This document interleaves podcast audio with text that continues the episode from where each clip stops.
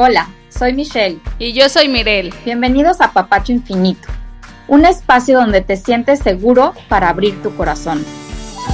Una plática sincera, auténtica y sin máscaras, en donde nos compartimos tal y como somos, con nuestra luz y nuestra sombra. Aquí te mostramos nuestro viaje en la vida y te acompañaremos a explorar el tuyo. Quédate con nosotras y disfrutemos de esta aventura juntos.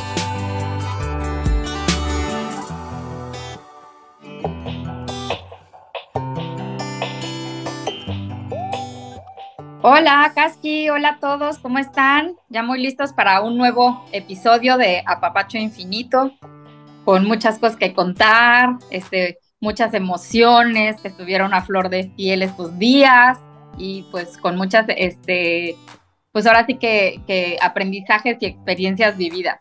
¿Tú cómo estás, Cascarita? Hola, hola a todos, ¿cómo están? Hola, Kaski.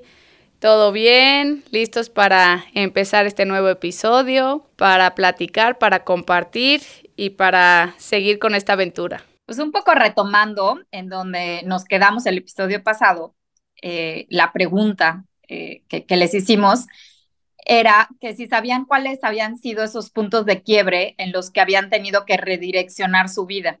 Y, pues bueno, un poco, yo creo que a lo largo de, nuestra vida tenemos muchos de esos puntos de quiebre que, que nos mueven el tapete, ¿no? Que de pronto nos sentimos con una incertidumbre grande y, y, este, y, ¿por qué no decirlo? También un poco perdidos, pero que también son esos los grandes momentos en los que si te das el tiempo de parar, de reflexionar, de indagar y ver qué es lo que está pasando y para qué la vida te está poniendo eso de frente, pues puedes, pues como, como habíamos este, platicado lo del avión, ¿no? Recalibrar eh, la dirección y, y, ir hacia otro lugar.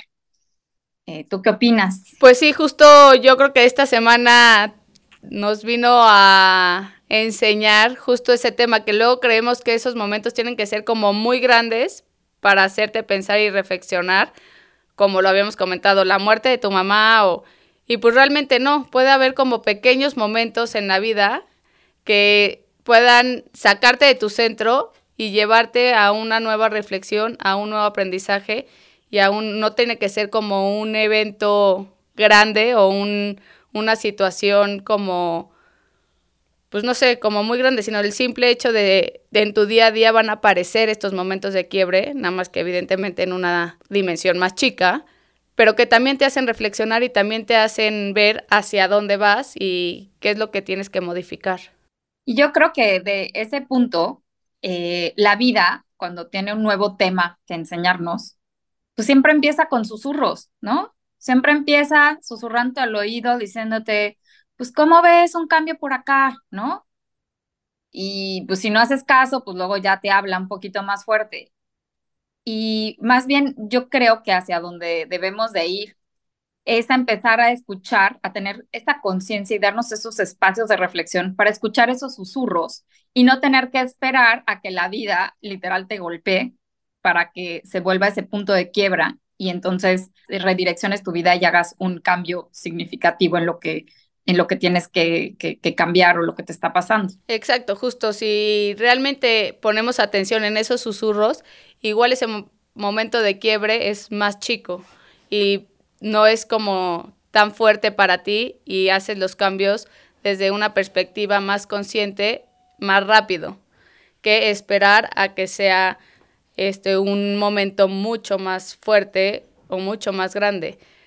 Otra cosa que también como que viene dentro de este tema de los momentos de quiebre es el sentir y las emociones, ¿no? Porque cuántas veces o ahorita está como muy abierto el tema de es que hay que dejar sentir, hay que todas las emociones son buenas, todas tienen que pero realmente nos dejamos sentir?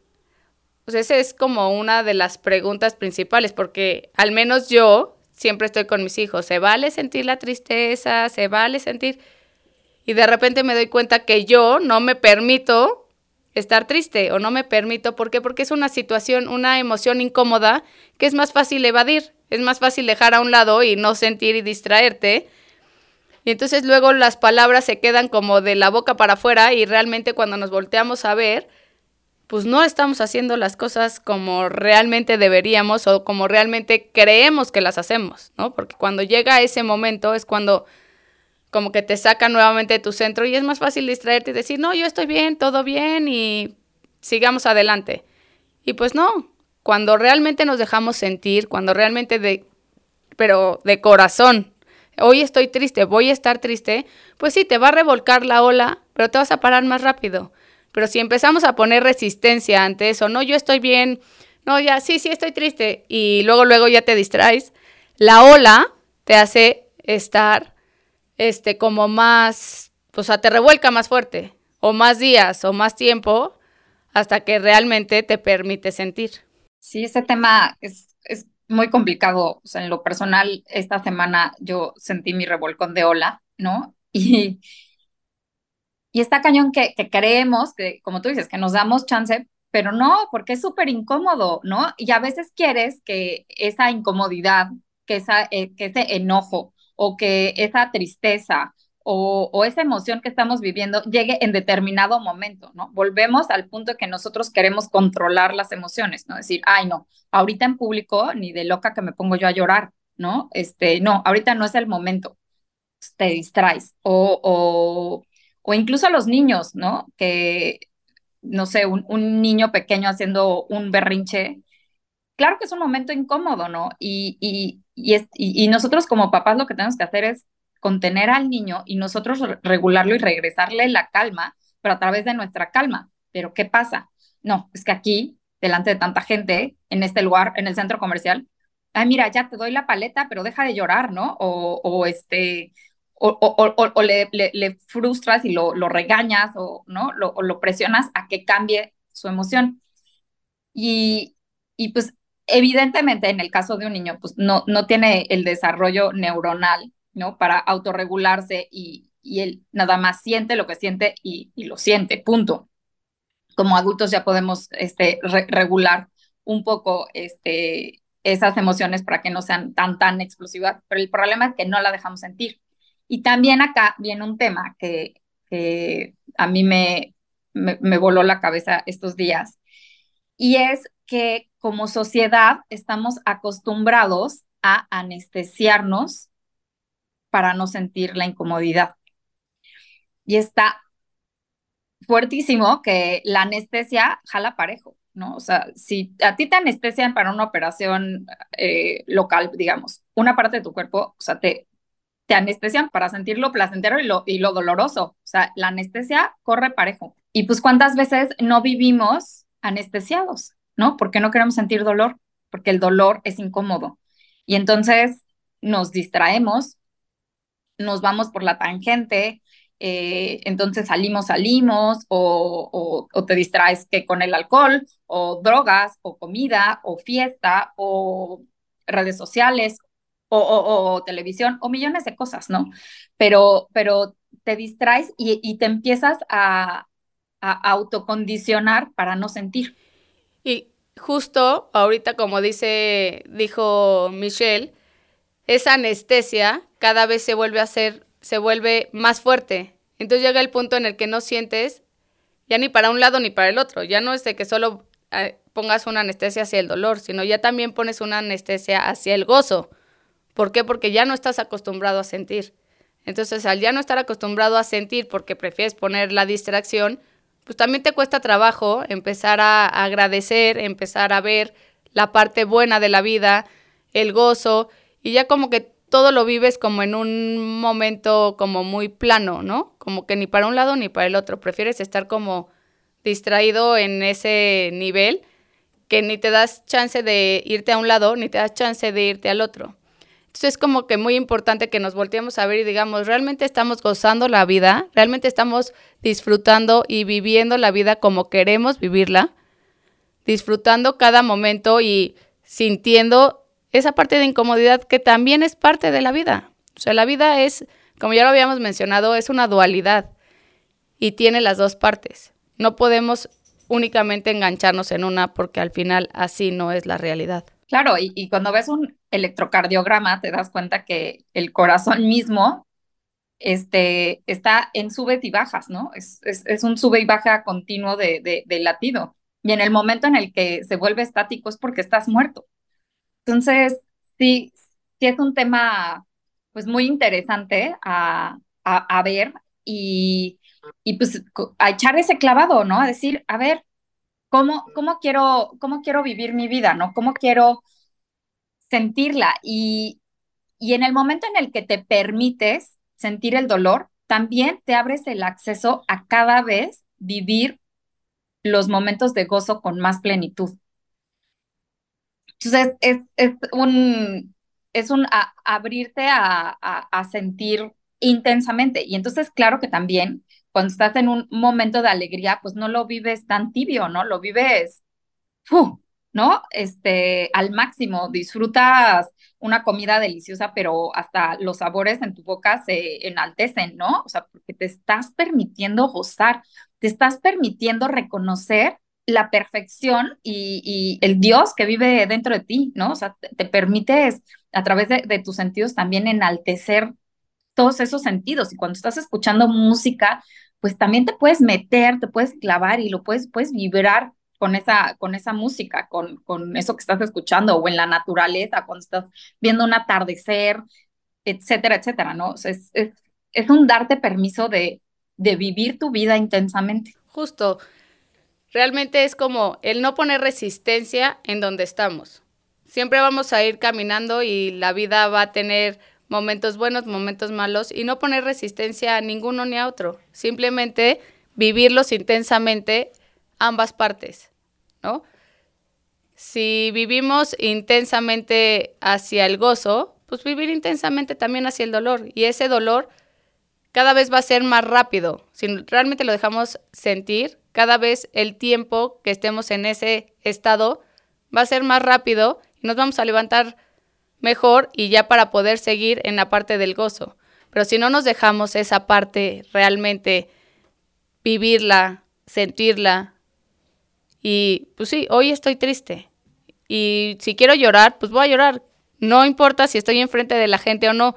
Igual sí te puedes ir si quieres al baño o así para tampoco hacer tu show, estoy de acuerdo, pero no anestesiarte en el momento. Es como, tengo ganas de llorar porque hoy me recordó este, a mi mamá este tema y hoy estoy triste. Sí se vale y sí se vale estar triste y no, hoy, ahorita no voy a llorar porque están mis hijos. Pues no, o sea, si realmente estamos tratando de enseñarles a sentir, a tener un control de sus emociones, pues tenemos que empezar por nosotros mismos. Tenemos que empezar por nosotros mismos a dejarnos sentir enfrente de ellos, que también vean que nosotros también somos vulnerables y nosotros también pasamos por esas etapas y esas emociones y que al final no existen emociones positivas y emociones negativas, simplemente son emociones y todas son parte de la vida. No sé si vieron la, la película de Disney de Intensamente, que por cierto iba a salir la dos. Si no, de verdad les recomiendo que la vean, porque eso nos lleva a un concepto que también queríamos explorar con ustedes, que es la, la, el positivismo tóxico, ¿no? Entonces, ¿cuántas veces no actuamos como en la película este, Alegría, ¿no? Que, queremos vivir una vida feliz todo el tiempo y queremos estar estimulados y feliz y que todo, toda nuestra vida sea felicidad y nosotros, y que la felicidad sea la que tenga el, el mando, ¿no? El control de, de, de nuestras emociones. Y entonces, ¿qué es lo que pasa? Que caes en, una, en un positivismo tóxico, ¿no? En un positivismo tóxico en donde no te estás dando chance de ver qué está pasando en la vida, qué estás sintiendo y que también es a través de la tristeza, a través del enojo y a través de otras emociones que tú puedes ir identificando qué heridas tienes y, y sanándolas. Y que, por ejemplo, si no vives la, la tristeza, como estamos platicando, entonces tampoco te vas a permitir realmente sentir la alegría tampoco, ¿no? Porque esos momentos de, de, duelo o de pérdida o de, de, que algo no está bien en tu vida, ¿no? Este, porque hay, hay muchos tipos de, de pérdidas, pues también son los que te, los que cuando sientes esa tristeza, cuando te, la, la, tristeza misma te obliga a guardarte, ¿no? Te obliga a hacerte un lado, te obliga a, que, a, separar un poco el mundo para sentir. Y si no te das estos espacios porque estás en busca de la continua estimulación, pues entonces no aprendes, ¿no? Entonces, entonces no te das chance de echarte ese clavado y ver qué está pasando dentro de ti, ¿no? Volvemos a, lo mismo. ¿Qué hay en ese inconsciente que se tiene que, reparar si queremos vivir una vida diferente? Otro punto también que, me gustaría pues, tratar con ustedes es el, el, tema de que esos momentos de introspección son como pequeñas muertes, ¿no? Y son muertes de, de, tu, de un yo ya establecido que se tiene que, que, renovar. ¿Tú, ¿Tú qué opinas de eso? Sí, justo, porque luego realmente en la vida tenemos muchas muertes antes de tu muerte. Muchas muertes en las que tienes que, se tiene que morir esas creencias, se tienen que morir esas paradigmas que tenemos de nosotros mismos, ¿no? Que yo soy de esta manera y de aquí no puede cambiar. Pues no, cada día vamos cambiando y somos cíclicos. Nosotros pasamos por diferentes etapas y de diferentes momentos y ese, esos momentos justo de los que estamos hablando de crisis o momentos que te hacen como reflexionar, probablemente sean una muerte en ti. ¿Por qué? Porque va a nacer y va a renacer una nueva tú, una nueva yo, ¿no? Va a renacer una nueva Mirel en la que voy a dejar atrás ciertas creencias, voy a dejar atrás ciertos paradigmas que no me han dejado vivir en plenitud. Entonces, cada vez que nosotros dejamos esas paradigmas, esas creencias, esos momentos de crisis, pues es un renacer en nosotros mismos. Un renacer en la compasión, un renacer en el amor, un renacer en el autoconocimiento, que nos hace estar en un nuevo nivel de vida. Yo lo puedo llamar como que, que vas avanzando, ¿no? Vas cambiando como de nivel. Estás en un nuevo nivel listo para disfrutar, listo para tener más gozo y más plenitud en tu vida. También se hace que es como un silogismo con los celulares, ¿no? Eh, en el momento, para, para crear una actualización de tu celular, cuando te aparece en tu celular, así se requiere un nuevo sistema operativo, está disponible, ¿no? Aceptas la actualización.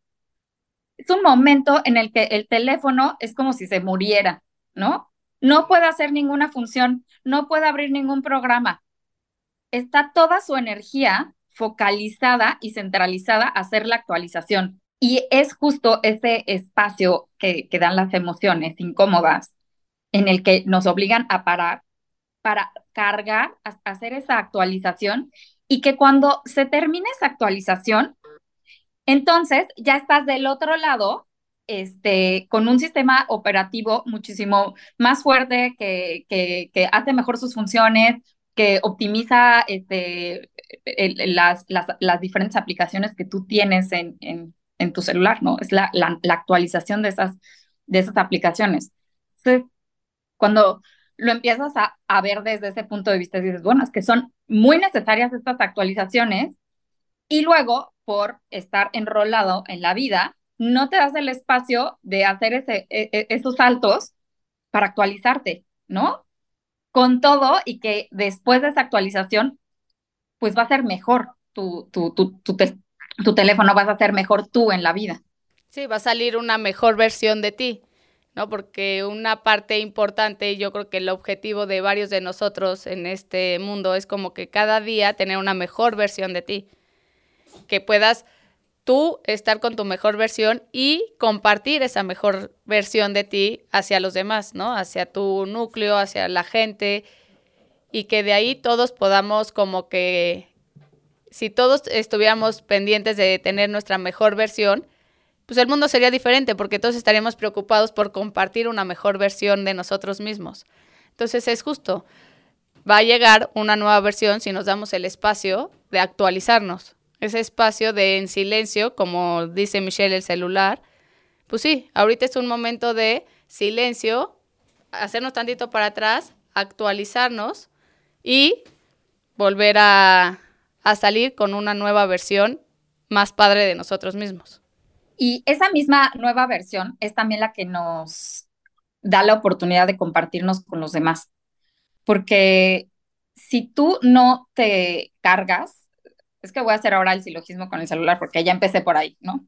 Pero si tú estás bajo de batería, no puedes compartirte con los demás tampoco. O sea, primero tú te tienes que llenar a ti mismo.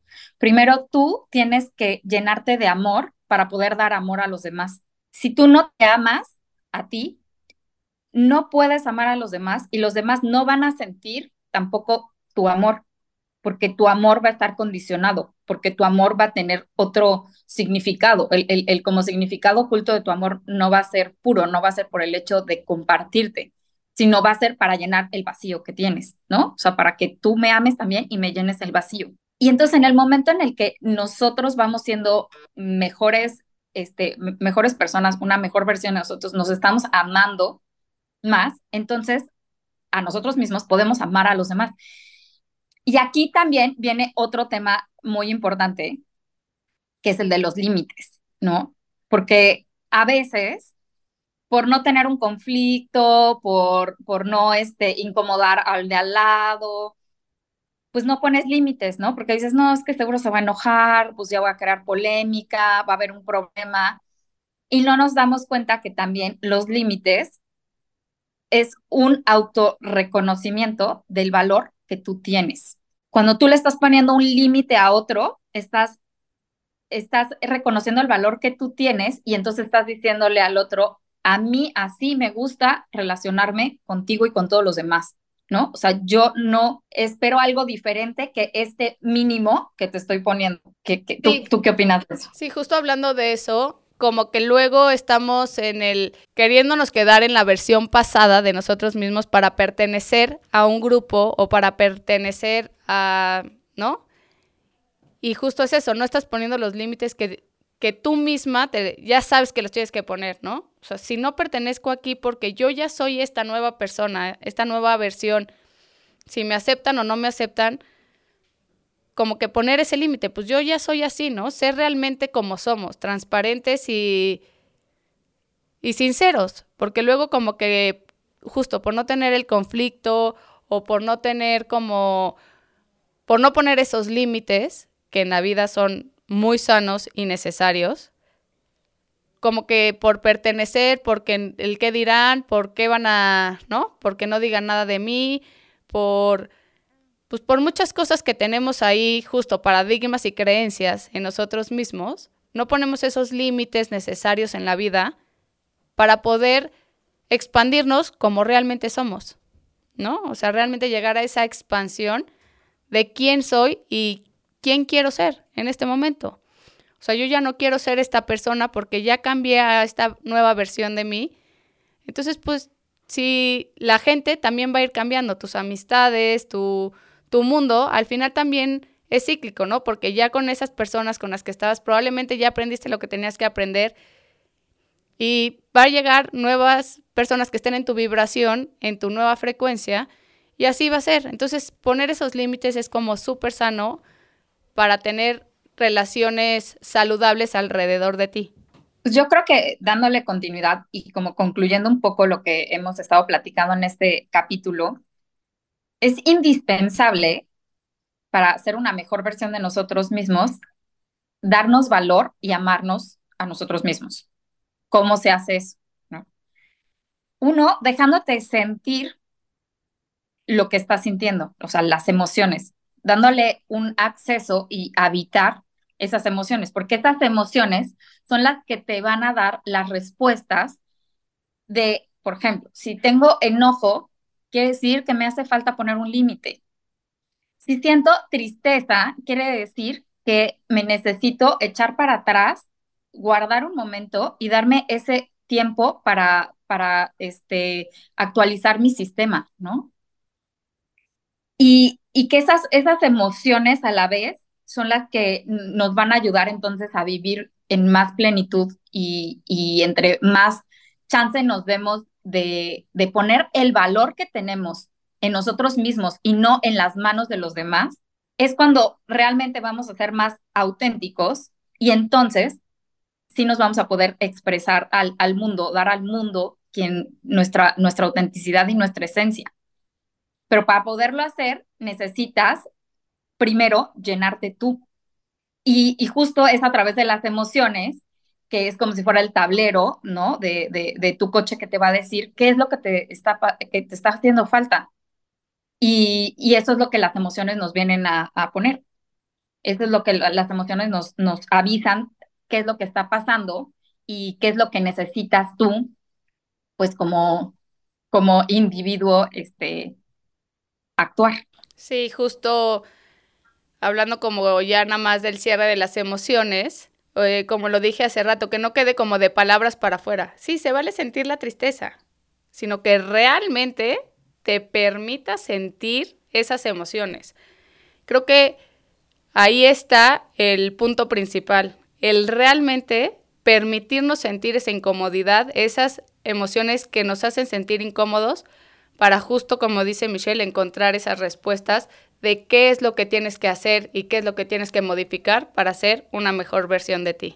Bueno, pues un poquito ya vimos el, papel de las emociones en, nosotros y, y, cómo estas emociones pues son alertas que nos ayudan a actualizarnos y ser una mejor persona. Pero ahora también queremos indagar con ustedes si se han puesto a pensar quiénes son esas personas que detonan tus emociones, ¿no? Que te sacan de tu centro que son las que, las que aprietan ese botoncito, ¿no? Este, de enojo, de tristeza, de frustración, etcétera, etcétera. Entonces, ahora les dejamos eh, esa reflexión. Así es, pues muchas gracias, les dejamos esta reflexión. Muchas gracias por acompañarnos hasta el final de este episodio. Espero les haya gustado y si es así lo quieren compartir, pues adelante y pues continuamos aquí con el siguiente episodio, ya sea en Spotify o en Amazon Music. En el siguiente episodio, ¿te has puesto a pensar quiénes son esas personas que te sacan de tu centro?